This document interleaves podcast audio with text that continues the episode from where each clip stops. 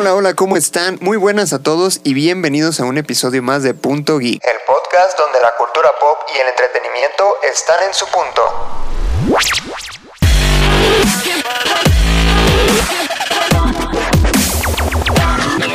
Yo soy Luis Montes y me encuentro con eh, Mario López nuevamente.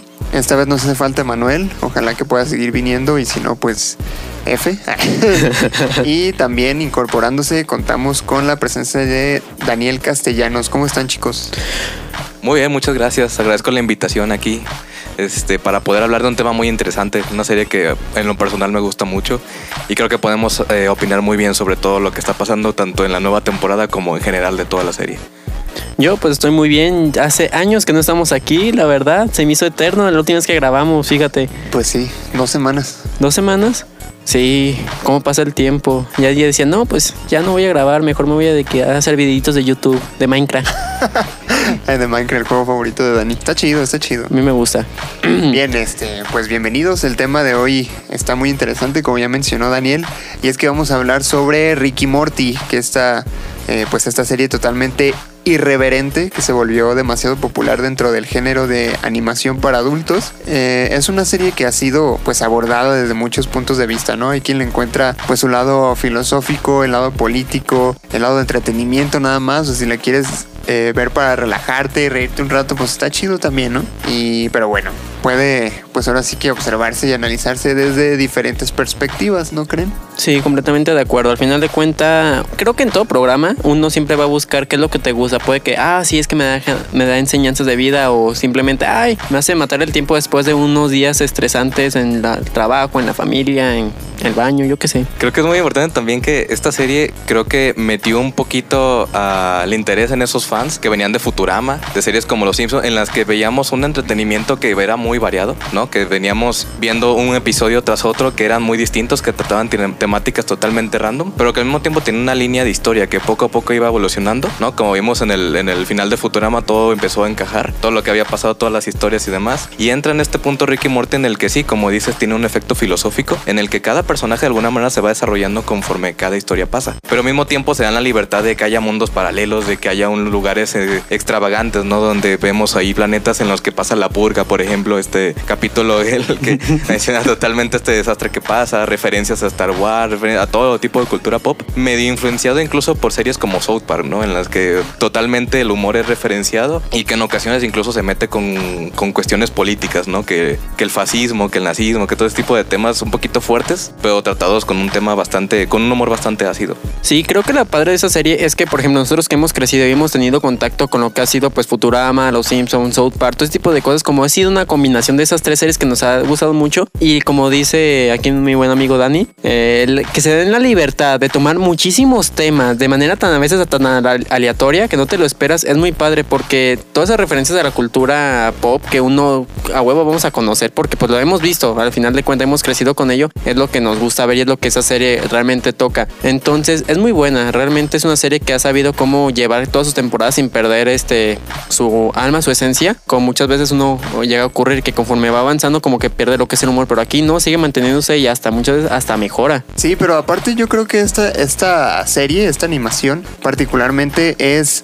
como que se sale un poquito del molde de la, de, de la animación Adult Swim a la que estamos acostumbrados, ¿no? Porque por ejemplo, o al menos a la moderna, sí tiene muchos, muchos elementos que pueden asociarse a los Simpson, a Futurama, a series que de alguna manera ya son un clásico dentro de la animación para adultos. Pero esta yo creo que es un poquito diferente en cuestión a las que hay actualmente, porque por ejemplo también está Boya Horseman, que, que de hecho los creadores querían hacer un crossover ahí entre, entre Boyack y Ricky Morty, pero pues no se pudo por cuestiones de, de productoras y esas madres, ¿no? Y también por ejemplo Final Space, que también está en Netflix.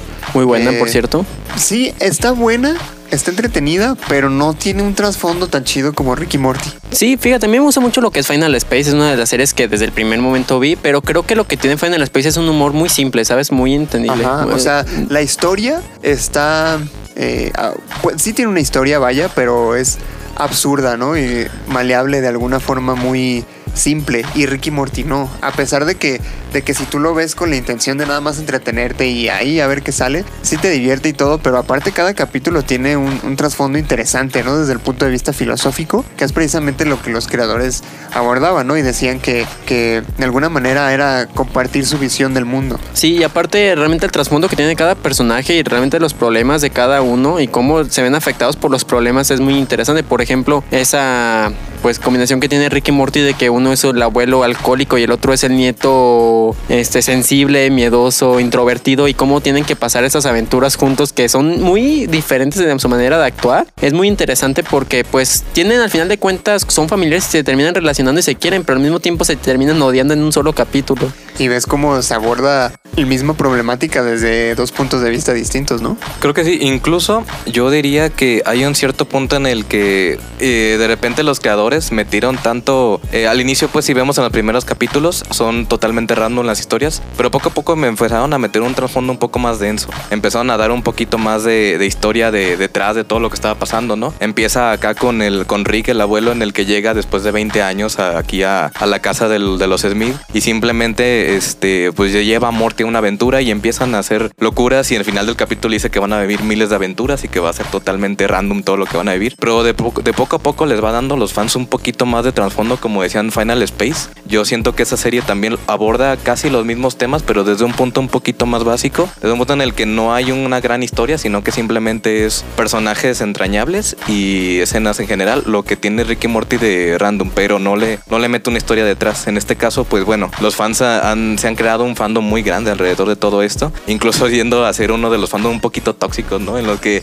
hasta los mismos creadores, ¿no? De repente dicen, es que ya se nos está saliendo las manos porque por más que ellos disfrutan hacerlo mucho, de repente se dicen, ay, es que ya no quedan conformes muchas veces con las historias porque esperan demasiadas cosas. Algo que se vio muy referenciado en uno de los capítulos de esta cuarta temporada, que en los que hablan un poquito del fandom, de todo lo que esperan y las teorías que se estaban juntando, que ya a veces se les sale un poco las manos, pero igual mantienen un ritmo y un estilo de narración en todos los capítulos, que ahorita vamos a hablar un poquito de eso, de una que se llama El Círculo de Dan Harmon, para ver cómo es la narrativa de todos estos capítulos. Sí, que, que de hecho al principio ni siquiera estaba como, como bien estructurado, ¿no? Y, creo que la popularidad de la serie ha hecho, como muchas otras, que, que haya crecido, porque la, la idea original era que, que terminara en la, en la tercera, tercera temporada, creo. Pero pues ya ves, ya salió otra que, que cuando salió la cuarta, los creadores habían dicho, no, ¿sabes qué? Ya nos quedamos en cuatro. bueno, no, mejor no. ¿Qué pasó? ¿Qué pasó? Vamos a... Cuarta parte, Nos cuarto. quedamos en, en- en cuatro temporadas, quise decir. Pero bueno, o sea, ya in- incluso en la Comic Con ya dijeron que iban a sacar otras varias, ya se está trabajando en una quinta incluso. 70 capítulos, de hecho, ya. Pero pues bueno, de hecho, esta serie que fue creada por Justin Roiland y, y Dan Harmon, que es famoso por haber creado otras series como Community, me decías, Mario. Sí, una serie muy buena que de hecho también la recomiendo. Eh, cuando yo supe que era el creador me sorprendió y entendí mucho también cómo maneja este humor que maneja este Dan Harmon, porque él maneja ese humor de cada personaje que de cierta manera es simple, pero al mismo tiempo profundiza a cada personaje y sus traumas que tiene cada uno y los problemas que conlleve, cómo son tan diferentes y al final de cuentas también siendo como una familia. Bueno, es lo que se maneja en Community, que ahí se logra ver pues en lo que es la familia de aquí de los de Ricky Morty. Sí, exactamente. Eh, de hecho, fíjate, es bien curioso cómo empezó esta serie de Ricky Morty, que fue precisamente como una parodia a, a Volver al Futuro. Que de hecho, no sé si trajiste tu camisa de Volver al Futuro por eso. a propósito un poco eso con el origen de, de la serie. Y sí, de hecho, eh, en unas entrevistas con Justin Roiland cuenta él que realmente eh, el tono en el que estaba este pequeño cortometraje que mandó para este, la empresa en la que trabajaba Dan Harmon de 101 Moon Studios, eh, lo hizo en forma de crítica y en forma de que fuera obsceno para poder criticar un poco a la NBC, porque él anteriormente a esto había mandado un corto al mismo estudio este de Dan Harmon en el que hablaba de un comediante de Cosby, en el que pues realmente venía varios de estas versiones de este mismo comediante y hacía un poco burla esto y aparte sonaba una canción que era icónica de su de, del personaje. Entonces, en este momento NBC pues llegó con abogados y sabes que te vamos a demandar y todo. Entonces, de alguna manera por lo irónico que era que se fijara apoyaran en un corto chiquito de animación. Él se enojó y dijo, ¿sabes qué? Ahí te va, de la serie, de la película más icónica de viajes en el tiempo, ahí te va una versión un poquito bizarra. Entonces eh, la presentan en este festival y Dan Harmon dice, oye, me late mucho tu estilo, me gusta mucho como, lo irreverente que eres, la neta. o podemos algo chingón con esto, nomás que hay que meter la historia, porque pues no podemos dejarlo nomás así.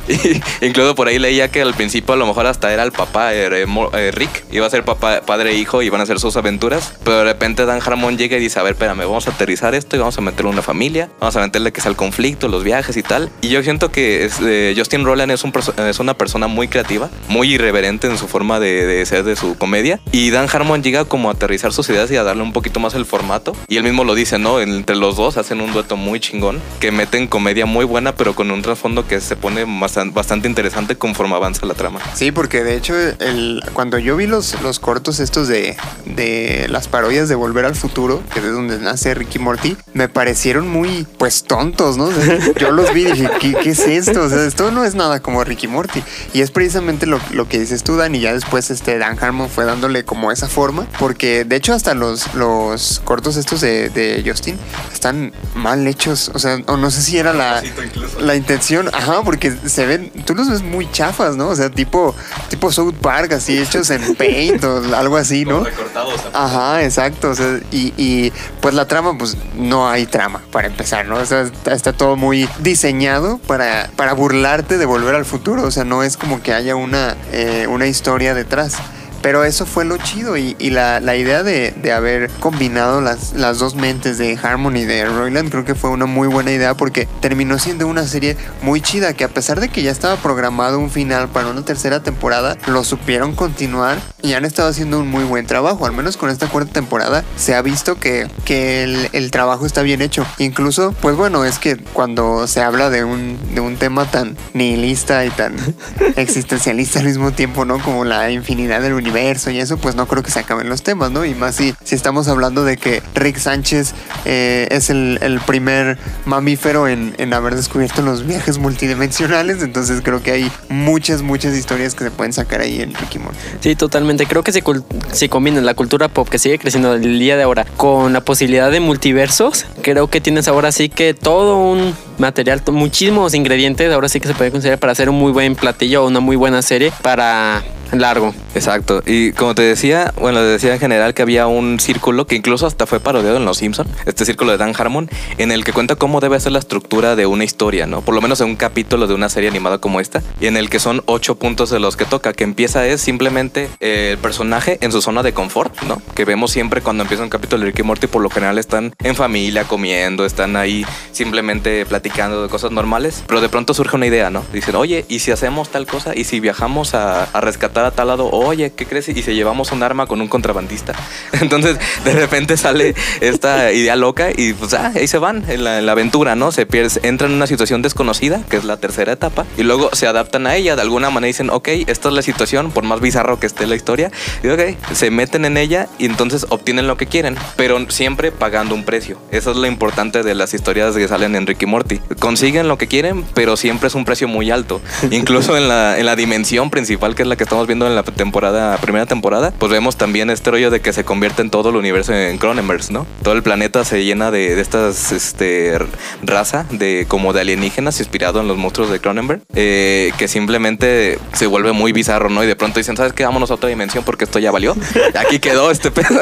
Le quise ayudar a Morty y valió. Entonces tienen que pagar ese alto precio, regresan a su situación en la que estaban, regresan a su zona de confort, pero ya han cambiado. Ya hubo un efecto en el que esto ya, pues ya afectó a Morty a lo mejor, le quitó su confianza. Otros en los que de repente Rick ya se agüita y dice, sabes que ya con lo de, por ejemplo, lo que veíamos con la unidad, cuando llega con este planeta completo que tenía su amorío con Rick, de repente termina y le afecta bastante. Incluso en episodios posteriores recuerda, este momento como algo muy fuerte para él. Entonces, de alguna manera, a pesar de que son muy random todos los episodios, hay un cambio en cada uno y hay un punto en el que empiezan a, a tener como esta influencia en ellos y van poco a poco cambiando. Hablando, eh, siendo eso, pues que Morty es el que más sufre cambios, trayendo la teoría esa de que Morty, este Morty es el Morty malvado, ¿no? Que dicen que poco a poco Rick lo va hartando tanto con sus desmadres, con tanto que lo avienta ácido, que, la, que lo deja con monstruos, que son desmadre. Entonces termina haciendo esto, este, algo que pues detona y sacan miles de teorías de esto, ¿no? No, y es que pobre Morty, si te pones a ver, tiene la peor suerte del mundo porque de hecho creo que hay un capítulo donde su vida es perfecta con, con un control que le permite repetir las cosas. Y yo tenía la mujer de, ahora sí que la novia perfecta sobrevivió, que dices, mira, el Morty cobarde decidió sobrevivir en vez de ir por el control y cuando ya estaba en su momento perfecto, Llega Jerry y vámonos. la regresamos, punto, sí. no, y aparte la con ella y termina en un bucle donde ya no tiene remedio y dices, pobrecito, realmente creo que cualquiera quedaría de esa manera trastornado Sí. y odiando todo lo que te rodea. Incluso en ese episodio estaba viendo un detrás de todo eso y decían que esa parte del avión en el que se estrellan de los Himalayas y eso y que tienen que sobrevivir no estaba en el guion original, pero les quedó muy cortito el episodio. Entonces de repente dijeron, oye, si le metemos algo más y uno de ahí habló de este accidente de los chilenos que realmente pasó. Incluso el, el avión de Chile Ah, sí, que los- pasó ese accidente, está ahí el número en el avión en el que estaría con Morty. Entonces este lo alargaron un poquito más e incluso este capítulo es uno que le mereció una nominación ahora al Emmy, ahora que los siguientes Ah, eh, sí. ser el episodio que va a competir con otros como Bojack, que el, el- el penúltimo capítulo de Bojack, y eh, me parece que Big Mouth y alguna otra que ya no recuerdo ahorita, pero ah, y la de los Simpson, uno nuevo de la casita del horror del Simpson, y la verdad se me hizo uno muy interesante entre ese, la troleada del 6 en el tren de los recuerdos, que está, uff, que es un- a carta de amor odio a los fans. Y el décimo, que bueno, termina con una de las, este, pues bueno, uno de los hilos de historia que habíamos dejado en la tercera temporada que decíamos, ya, ya no va a volver a tocarse el tema de Beth Clone. Y de pronto regresa y dices, ah, caray, siempre sí lo van a regresar esa- ese tema, ¿no? Ajá, todos los personajes que se reencuentran, Tammy, todos estos, entonces se pone muy bueno. Que para mí me gustó mucho la cuarta temporada, pero siento que la mejor fue la tercera. Sin duda, para mí, el mejor capítulo sigue siendo el de la Ciudadela. El de las historias que, que empieza de una manera bien rara porque te prometen, dice, vamos a ir a Atlantis, ¿no? Y yo también estaba como de, ah, qué chingona, vamos a ver la ciudad Atlántida. Se van y ya, Ah, no, siempre no, va a ser la Ciudadela. y se como, ¿qué pedo? y al final, ah, ya regresamos, estuvo bien chida la historia. Entonces, ah, órale, ¿no? ¿Sabes? Por un momento cuando dijiste lo del avión pensé que iba a ser como el meme de que, pero el avión de, de repente se accidentó y quedó tan buena la cena que decidieron dejarla. Ah, sí. Oye, pero algo que se me hace bien chido de, de la serie en general es que los creadores juegan mucho con eso, ¿no? Y que de repente te ofrecen algo y luego es como de, nada, ¿sabes qué? Lo voy a cambiar. ¿Y sabes por qué? Porque yo la creé y es mi serie y yo hago lo que quiera con mi serie, ¿no? Eso está muy chido porque aparte lo manejan muy bien. Creo que aquí manejan ahora sí que lo que es el aspecto random. O sea, nunca sabes qué te vas a esperar en cada capítulo. Porque tú tienes una idea, ah, bueno, a lo mejor va a suceder así el capítulo. Y te lo empiezan a presentar y de repente, no, ¿sabes qué? Así no. Y si mejor lo cambiamos. Ajá, pero y le dejan algunas cosas así como de, pues me gustó esto, se lo voy a dejar, ¿no? A ver cómo lo, conecto ahí. Y eso está chido, te digo, lo saben hacer muy bien. Este, antes, antes de que, o bueno, no sé si, si ustedes estuvieron como al pendiente de cuando salió Ricky Morty, ¿tenían alguna expectativa o, o qué se esperaban de esta serie, no? Porque yo personalmente eh, no, me, no me fascinaba mucho la idea porque yo así como que muy, muy fan de, de- la animación para adultos, pues no soy. Este, pero escuché que, que abordaba muchas cuestiones filosóficas, este, crítica social y demás. Y la verdad es que no me pareció muy llamativa, incluso cuando vi los primeros capítulos, eh, la dejé, la dejé de ver, vi como 5 o 6 y dije, "Ah, ya X, ¿no? Pero después mi hermano la, la empezó a ver porque también se la habían recomendado y demás, ¿no? Y dije, bueno, pues le voy a dar otra oportunidad y me puse a verla con él en Netflix. Ya había pasado un tiempecillo, ¿no? Uno o dos años, yo creo. Ya había eh, dos temporadas, acaba de salir la tercera y las vimos y fue cuando dije, órale, pues sí, sí está chida realmente, ¿no? O sea, eh, creo que cuando yo la vi al principio tenía bajas expectativas y como que eso influyó en mi juicio, ¿no? Ya que la vi fue como de, eh, porque aparte la primera temporada tampoco está como muy, este, no es, no es como la mejor, vaya, ¿no? O sea, sí tiene como cositas que, pues bueno, o sea, como dice Dani, al principio ni siquiera estaba pensada para hacer una serie larga, ¿no? Entonces yo creo que la primera temporada fue como de, ah, pues ahí a ver qué sale, ¿no? Y la verdad no me llamó mucho la atención. Ya después que la vi más eh, a más detalle fue cuando, cuando empecé a, pues no enamorarme de la serie, pero sí a engancharme más. Fíjate, me pasó lo mismo. No sé qué pasó que cuando la empecé a ver dije, ah, está buena, pero no es algo que voy a estar viendo, me voy a entretener tanto. Más bien algo esporádicamente veo. Así como que, ay, no tengo nada que hacer, vamos a poner un capítulo de Ricky Morty. Pero creo que conforme la vas viendo, es como un platillo nuevo. A lo mejor al principio no te gusta el sabor, pero conforme lo vas viendo, lo vas digiriendo, te dices, "Mm, está bueno, está interesante, vamos a seguir viendo. Llega la segunda temporada y te va sorprendiendo y dices, ah, ¿sabes qué? Sí, sí, vale la pena. Y, y realmente te da, te saca muchas carcajadas, que creo que también es importante, que te haga sentir ahora sí que alegre, riéndote y más aparte esa combinación entre la profundidad, la filosofía y entre la risa y este aspecto de que pues ahora sí que se burlan de todo lo que sucede en el mundo real. Totalmente irreverente entre todo, Sí. así. Entonces hace que sea una serie que puedes llegar a disfrutar y entender en muchos aspectos, que no sea como que, ay, ¿de qué estarán hablando? Porque sí, son temas que tú ya los has visto, tú dices, ah, ya sé de qué te, de qué estás hablando. In- Inclusive, yo, sé- yo en mi caso, particularmente, ah, hay muchas series que últimamente he visto por el rollo de los memes, ¿sabes? O sea, yo veo muchos memes de repente de una serie, por ejemplo, de Office, estuve también viendo muchos memes y de pronto dije, ya basta, tengo que entender qué pasa aquí. y entonces me meto y me gustó mucho y al mismo tiempo Ricky Morty también me llamó mucho la atención. El rollo es que creo que fue muy, es muy triste o muy difícil para los que entraron al inicio de la serie, porque el tiempo que tardan en hacer cada temporada, a veces hasta casi casi dos años, ¿no? Que pasó entre la 3 y la 4, en el que dicen, nos vamos a tomar nuestro tiempo, aguanta que tengamos inspiración, a que lo hagamos bien. Incluso ahí en las primeras veces se tardaban hasta dos, tres meses en hacer cada capítulo. Entonces ya desde con la idea ya concebida, tardaban muchísimo en animarlo porque era un equipo que pequeño. Y a final de cuentas, pues sí, escaló más de lo que llegaron a pensar. Incluso con Justin Roiland metiendo referencias de su propia vida, ¿no? Como de repente el perrito este icónico, el Snuffles, que es su perro, es, es su mascota. Entonces dice, ¿por qué no vamos a meter una historia mamalona donde tenga un robot y que se vaya a su planeta y vámonos a la chinga, ¿no? Y oye, que me gusta mucho la salsa Swarm. Pues ah, vamos a, ver si pega. Igual y McDonald's saca la salsa y que la saca. la saca de regreso porque le gustó un chingo cuando salió Mulan. eh, esta salsa que. Y, y- y bueno, ya ves hasta el video que se hizo viral, ¿no? De los, de los fans ahí pidiendo la salsa en medio de McDonald's. Que dices, chale, no sé.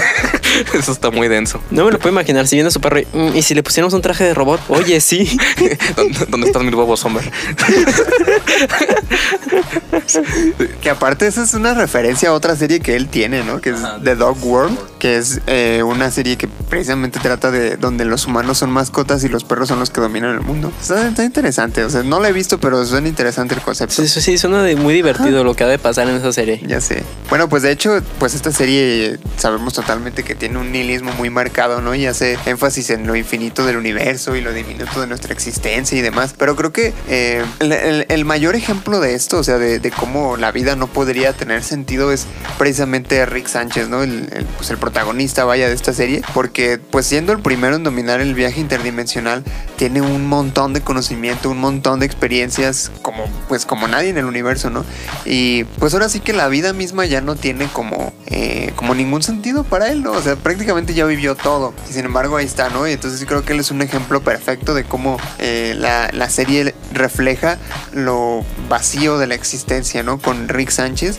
Y digo, a fin de cuentas hay un factor humano ahí muy presente en el que pues a pesar de ser este ser tan tan sabio y tan inteligente, pues tiene pues su corazoncito, vaya, ¿no? O sea, tanto así que tiene un vínculo muy fuerte con Morty, ¿no? Y que, que en un capítulo lo odia y le dice, ay, estás bien menso, y, en, y en el otro se puede hasta dar su vida por él, siendo que, que puede traer otro Morty de otra dimensión fácilmente y decir, bueno, pues que se muera, ¿cuál es el pedo, no? Pero eso, eso es algo que está muy, muy padre de, de la serie, ¿no? Entonces, bueno, antes de continuar, quisiera pasar a la, a la mini cápsula de esta semana y volvemos.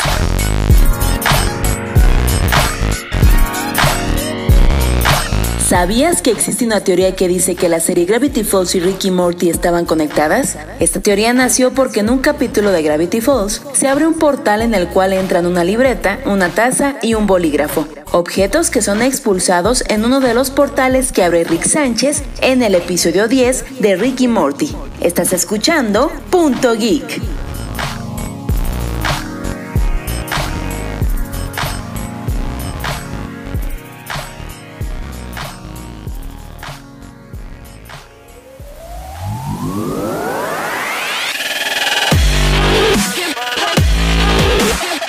Retomando un poquito lo que ya veníamos hablando de, de los personajes, creo que ese es un, un punto muy fuerte y, un punto muy este, acertado de la serie, porque cada personaje tiene un, un trasfondo y, y, un porqué. Y pues son muy como eh, obvios, o no sé si obvios, como muy específicos en su forma de ser y representan muy bien su personalidad. Es decir, como por ejemplo eh, Morty, que es el típico adolescente, ¿no? Que de pronto tiene eh, sus instintos que, que, logran dominarlo y, ¿no? y va buscando sexo por la vida. Este, o Sommer, que pues la personalidad de, de una joven típica, ¿no? Que busca eh, encajar, que busca estar a la moda. O sea, creo que todos esos detalles los explotan muy bien. Y, y de los papás, bueno, que, que creo que se me hace de los mejores, ¿no? Esta Beth, que es eh, ese estereotipo de la, de la señora que tiene broncas en su familia porque siempre ha buscado la aprobación de su papá y se siente muy abandonada. Este Jerry, que es un completo imbécil, que, que trata de ser el, el macho alfa, el líder de la familia y todo el mundo lo ignora y es como de, ah, sí, lo que digas, ¿no? Y, y hasta lo- eh, Rick lo reta en, en ciertos puntos, ¿no? Por ese liderazgo, por esa eh, lucha por ser la cabeza de la familia. Pero creo que eso es muy chido, o sea, porque lo- los personajes te reflejan muy bien y te puedes identificar con ellos, ¿no? Sí, yo creo que incluso vemos mucho como que se repiten ciertos patrones entre sus aventuras, a pesar de que son totalmente diferentes una de otra. Vemos de repente a una este, Summer que llega a cualquier civilización y de pronto es la líder, ¿no? De pronto ya, ah, bueno, es la nueva reina. Ah, Simón. El Morty también que de repente pues llega a ser como muy diplomático, pero luego le tocas un poquito una fibra que no y se vuelve, mata a todos lo que hay en el mundo, ¿no? Entonces de repente dices, ay, güey, ¿no? Y, y esta Beth, que como dices, es la madre que tiene problemas, que de repente quería ser doctora y al final termina siendo doctora de caballos. Porque pues Jerry, ¿no? Que Jerry le frustró porque pues nació Summer. Entonces dices, bueno, se quedó ahí frustrada. Y vemos mucho esta, este progreso de ella, ¿no? Que empieza a querer decir, ¿sabes qué? Yo quiero ser como mi, papá. De repente quiero vivir aventuras, no quiero estar aquí atada, ¿no? Entonces, con lo de ABC Beth, que se empieza a destrampar y empieza a chingarse a todos los de su mundo de chiquita, o, o que se va al espacio y demás. Entonces, eh, vemos un poquito las inspiraciones de cada uno eh, en cada etapa. Incluso por ahí decían que Jerry era como, nos, como el espectador, porque es como el tipo que no tiene nada que ver, que no sabe qué va pasando, pero está viendo a todos ahí cómo hacen todo y trata de encajar, trata de alguna manera meterse y todos le dicen, no, tú no, tú quédate allá, porque siempre la...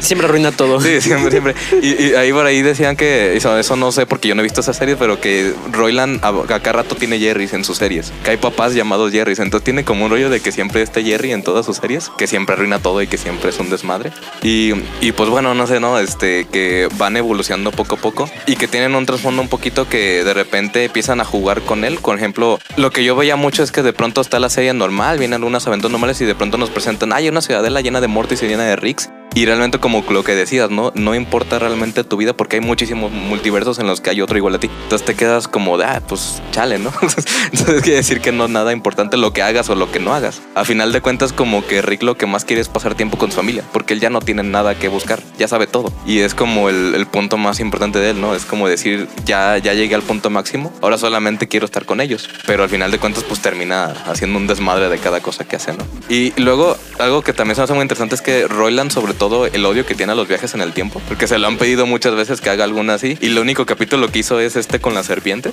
que porque dice, ya, se- ya se vio todo, los viajes del tiempo es un tema súper explotado, pero nunca se ha visto con serpientes. Entonces mete esto de que vean los serpientes nazis y los fascistas y que se matan unos a otros, las referencias a Terminator ahí de que regresa uno y otro y así. Ajá, las dos cosas, dice, las dos cosas que más odio, serpientes y viajes en el tiempo, ahí está en un capítulo. Entonces, y está bien chido, la neta, a mí me gustó mucho. Este, toda la secuencia con puro siseo, es- y, y está bien chido, está muy bien armado. serpiente. Entonces digo, este, muy interesante como ese, eh, ahí mismo pues que va viendo las muertes y poco, yo creo que ese es uno de los más importantes para Morty porque se va dando cuenta que mientras haga lo que Rick le dice, su, su fu- futuro es muy horrible. le pasan cosas horribles, voltea a otro lado, no le hace caso y de repente ve que ahí está esta, la, la chica de la que está enamorada, ¿cómo se llama? Esta, se Ay, no sé, ahorita mi cerebro no da para más, pero creo que sabemos. Ah, Jessica, Jessica, claro, sí. Eh, de Jessica y de repente y trata de seguir ese futuro, pero de alguna manera siempre se mete Rick y termina viendo un, final fatalista, ¿no? Y de repente, o como el de Mind Blowers, ¿no? En el que nos cuentan las aventuras que le borró de la cabeza a Morty y queda todo traumado porque neta hice todo eso. O sea, sí, pero, pero tú tranquilo, ¿no? Y al final de cuentas, esta Sommer es la que sabía todo porque hasta les ayuda y dice, ah, otra vez pasó el caso 4 y que no sé qué. Y dices, ah, cabrón, porque ella sabía más que Rick todavía. Entonces, se me hizo muy chido como que hay cosas que de pronto ya metieron de trasfondo que nosotros no sabemos, pero que poco a poco las van revelando y van haciendo más densa la, la historia, ¿no? Sí, ahorita que decías de, de los viajes en el tiempo, creo que también se puede ver un poco esa eh, pues aberración que tiene Royland, ¿no? Con eso, en, en uno de los capítulos de la cuarta temporada, no me acuerdo cuál es, creo que el 7 o el 8 por ahí, en el que eh, Morty se burla de Rick por su plan de una tina de ácido falsa. Y, y que pues al final, bueno, casi al inicio del capítulo se pelean, ¿no? Y, y terminan eh, este Morty diciéndole, no, es que tú no puedes crear una máquina del tiempo y que su puta madre, ¿no? Algo que haga como un checkpoint, que es el capítulo que... Sí. Ajá, que, que es el, el capítulo que decíamos, ¿no? De, De los checkpoints del control que te permite guardar Ajá. un punto y repetirlo. ¿Y qué lo hace? Y pues ahí está el Morty divirtiéndose, ¿no? Y que al final le dice Rick, no, ¿sabes qué? Es que no, no regresaste en el tiempo. Realmente colocaba un tú de otra dimensión en el punto donde estabas y ya. Entonces se da cuenta de que es un cagadero. Ajá, y que, y que todo lo que hizo fue asesinar gente nomás por decisiones estúpidas, ¿no? Y que al final lo, lo, lo único este, en lo que termina el capítulo es en que Rick le estaba, le estaba castigando de alguna manera por haberse burlado de su plan de su tina de ácido falsa, güey. Eso estuvo bien perro, o sea, porque dices todo lo que pasó, o sea, el, el, el morro quedó traumado de por vida por una estúpida tina de agua verde, güey. O sea, Creo que me recuerda mucho en el capítulo donde este Morty está haciendo un guion para una serie de misterio y que Rick hace todo un plan para de las de estafas, que hace todo un plan de estafas, así Ah, que crea hasta sí. un planeta gigante que es un pinche madre, simplemente que para que Morty diga, ¿sabes qué? Tienes razón, no tiene sentido. Es como que solo para probar un punto hace un desmadre que pone en riesgo todo el universo. No, y aparte las, las historias que sacan están bien extrañas, o sea, como también de la cuarta temporada cuando Rick eh, supuestamente tiene hijos con un planeta, güey. ¿Qué pedo? O sea, ¿cómo, cómo es eso posible? No me imagino cómo es esa lluvia de ideas de que mm, esa es una planeta y si tenemos hijos con un planeta, oye, sí. Incluso literalmente había una donde dice que en uno de los escritores en la lluvia de ideas estaban diciendo, ay, yo digo que estaría chido que fuera, imagínate un pepinillo que fuera Rick, no mames, y de todos dijeron, oye, pues ah, arre, y hacemos una historia de eso. y, de, y de ahí, y yo creo que es uno de los capítulos más chingones porque es como totalmente de quedas de qué chingo estoy viendo y por qué me gusta tanto, ¿sabes? O sea, que viene aquí la referencia incluso a, este, a John Wick, ¿no? Al este güey que se chinga a todos hasta que agarra el cuerpo de una rata y, o sea, dices, ¿qué, estoy, qué pedo con esto, no? Está muy random. Es demasiado random eh, con este jaguar, ¿no? Que hace referencia a todo esto de Rambo. Eh, la pelea con el presidente de los Estados Unidos porque no quería tomarse una selfie. O sea, son cosas tan estúpidas que a la vez al final de cuentas dices, qué chingón está. O sea, no me lo esperaba ni de pedo, pero es algo que quería y no sabía que quería.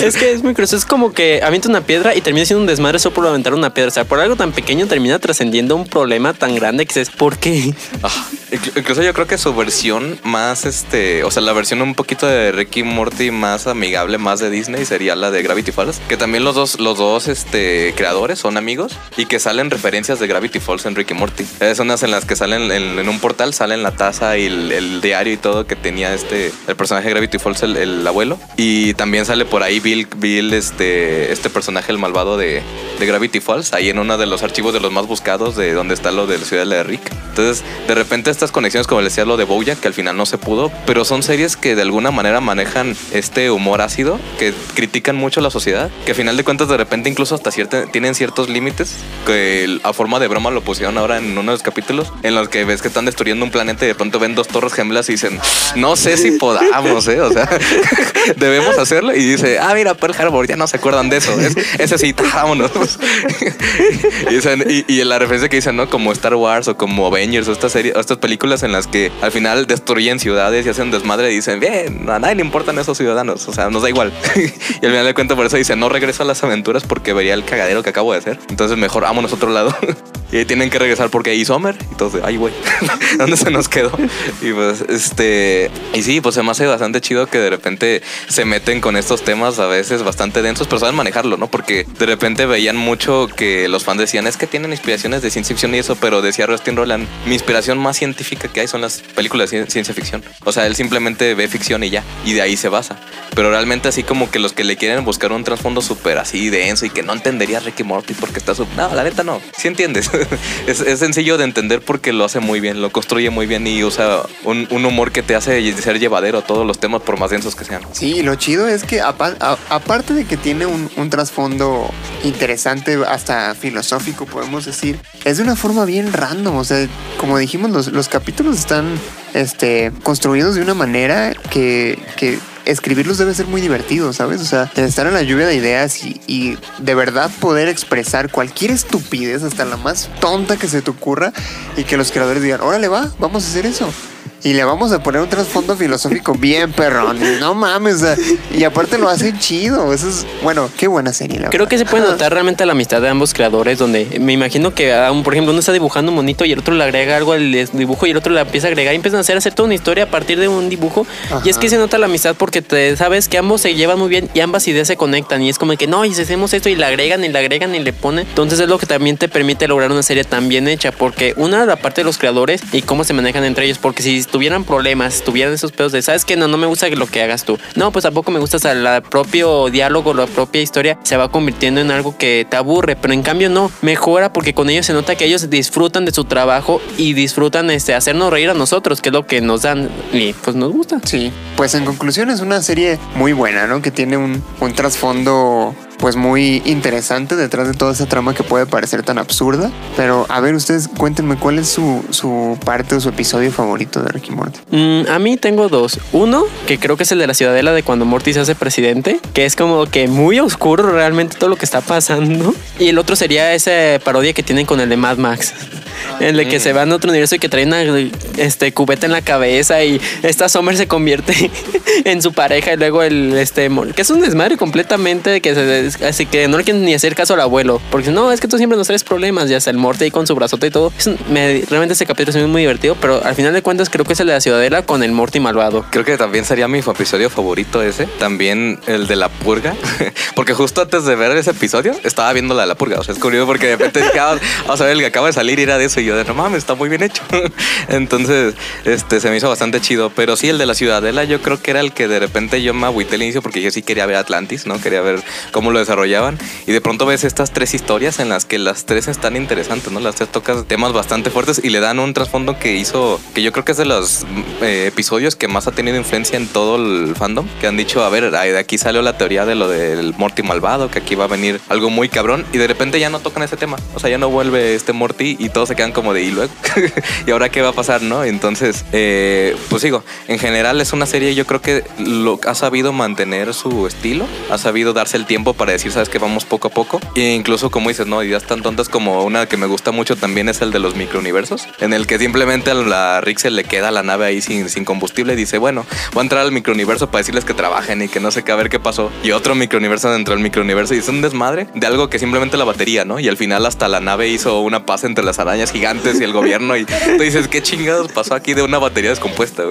Entonces dices, no mames. Lo, lo chido es que están muy, muy este, concentrados en que no se pierda esa esencia, ¿no? A pesar de que ya es más grande y de que ya, pues Adult Swim ya, ya hicieron contrato con, por más de 70 episodios, que daría un resultado de alrededor de 7 temporadas. Eh, pensar en que dicen, ok, queremos tomarnos nuestro tiempo, pero sí no vamos a dejarlo esperando dos años. O sea, ya va a ser un poquito más seguido, vamos a meter un poquito más de, de esto. Pero que sí decir, ¿sabes qué? Van a seguir con estas aventuras totalmente random, que no esperen que de la nada avance la historia completamente. Es poquito a poquito te van dando dosis de lo que quieres, pero al mismo tiempo es siéntate y disfruta. O sea, no estés pidiendo que en la siguiente te se resuelvan el plot del, episodio pasado. Tú siéntate y empieza a, ver las referencias, a pasártela chido. Y en algún momento, como vimos en el último capítulo de esta temporada, te van a dar un poquito de la historia que querías ver, pero todo a su tiempo, ¿no? Quieren hacerlo bien, construirlo bien y que no se sienta apresurado y ahí te va y que los fans queden como de... "Eh, no sé, no sé si es lo que quería ver. Entonces, pues a mí la verdad me gusta, es de mis series favoritas y pues ojalá dure lo que tenga que durar, que no les tiren demasiado, pero que de la misma manera sí, sí quiero ver más, ¿no? De todos modos. Muy bien dicho. Bueno, pues como cada semana eh, hacemos una dinámica en, nuestras redes sociales, esta vez lanzamos una pregunta que es ¿qué te pareció la serie de Ricky Morty? Y lo que nos comentaron fueron lo siguiente. Ana Sofía Padilla dice, yo la adoro, es buenísima, incluso le gustó a mi mamá. Qué extraño, ¿no? Eh, yo creo que es una de esas series que, que las mamás te dirían, no, no te doy permiso de verla, está muy extraña y tiene temas que no tienes que ver. Está también eh, Luis Medrano que dice de lo mejor que ha salido en mucho tiempo, buen humor, teorías científicas bien fundamentadas, arte muy bueno y pensado, guiones mamalones y unos personajes también contextualizados que dependiendo de la edad cualquier persona puede identificarse, sin mencionar las parodias que hacen a la cultura general. Luis Mario también dice sensacional, la creatividad e ingenio que hay detrás no tiene un punto de comparación, pero se tiene que ver en inglés, en su idioma original, porque en español los chistes y las indirectas pierden todo el sentido. ¿Qué opinan chicos? Mm, pues quién sabe, ahora sí que depende mucho. Si tú empiezas a ver la serie en inglés, puede que te cueste trabajo, pero conozco mucha gente que empezó a verla en español y cuando la escucharon en inglés no les gustó, dijeron, no, a mí me gusta más en español, la voz es que le dieron. A mí el doblaje en español sí me gusta, fíjate. Y de hecho, yo conozco mucha gente, de hecho, la mayoría de mis amigos, que, que te dicen, no, es que tienes que ver todo en su idioma original y así, no, es sacrilegio. Pues bueno, o sea, la verdad es que a mí particularmente me gusta darle una oportunidad a ambas versiones, ¿no? O sea, me gusta ver, si voy al cine, la veo una vez en inglés y la veo una vez en español, ¿no? Y ya decido yo, ¿no? Digo, aparte Sí. porque también el, el, eh, hacer doblajes, pues tiene su chiste, ¿no? No es nada más sentarte y hablar. Y me gusta, me gusta, la verdad. Pero sí, o sea, sí me gusta Ricky Morty. De hecho, la, la vi en, en inglés. La primera temporada creo que la vi en español y ya después la seguí viendo en inglés. Y el, el doblaje sí me gustó, la verdad. No sé si opinan diferente o... No, no, no, yo opino igual que tú. El doblaje es bueno, realmente no es malo ni se ve como forzado o que las voces no den con el personaje. Creo que realmente hicieron un buen trabajo para que la voz que le den sí entre en la personalidad del personaje y te sientes conectado a él. Sí, lo hacen bastante bien. Lo, lo, lo que sí se me hace chido, pues es que realmente, pues en inglés, que Justin haga las dos voces. El ver ese poquito variación de tonos, de repente hay cosillas que se le van en algunos episodios y habla un poquito más bajo y pareciera Morty Rick y así. Pero el- lo chido es como, por ejemplo, con Rick, que pues ya ves que se has visto en la cabina de grabación en la que lo hace, por lo general tiene ahí sus shots, de ese. Porque el- sobre todo el eructo este que hace icónico Rick, de, era porque los primeros que grabaron, en lo- en- sobre todo en el piloto, tenía el güey ahí su cerveza y estaba tomando y de repente se- naturalmente se le salió un eructo y dijeron, oye, se oye chido, la neta. O sea, se- está, pues déjalo, ¿no? De todos modos el personaje va a ser borracho, entonces de alguna manera empezó a hacer algo recurrente en la serie, ¿no? Y es algo que le da mucho el estilo este Royland, porque él, es así, ¿no? Él, él- este, es su manera de ser. Entonces sí, de repente improvisar y todos los, diálogos y demás. Pero sí, el doblaje es muy bueno, la verdad. O sea, captura muy bien la esencia y yo creo que sí se, sí se tropicalizan muy bien los chistes, sí se entienden muy bien. Algo que a veces no pasa con los Simpsons o con alguna compadre de familia que de repente son tan americanos los chistes que de repente dices, ya, ya me perdí, ¿no? Como que no tiene hilo. Pero aquí se me hace muy bien hecho. Aparte que, que no pasa como, por ejemplo, con Jake el perro, ¿no? Que tenía, que estaba muy mexicanizado y que Cartoon Network dijo, no, ya no puedes hacer eso. ñe". Sí, era, fue, fue un mala decisión de Cartoon Network. Realmente todos extrañaremos al viejo Jake el perro. Sí, totalmente. Pero bueno, eh, pues hemos llegado al final de este episodio. Muchas gracias por escucharnos. Agradecemos a Miguel Ángel Calderón por la melodía en 8 bits que escucharon al inicio del episodio y a Nancy Ocampo por prestar su voz para la mini cápsula de esta semana. Nos invitamos a seguirnos en nuestras redes sociales. Nos encuentran como Punto Geek Podcast en Facebook y en YouTube, como Punto Guión Bajo Geek Guión Bajo Podcast en Instagram y como Punto Guión Bajo Geek en Twitter. Nos despedimos. Yo soy Luis Montes. Yo soy Mario López. Soy Daniel Castellanos. Y nos escuchamos la próxima semana aquí en Punto Geek.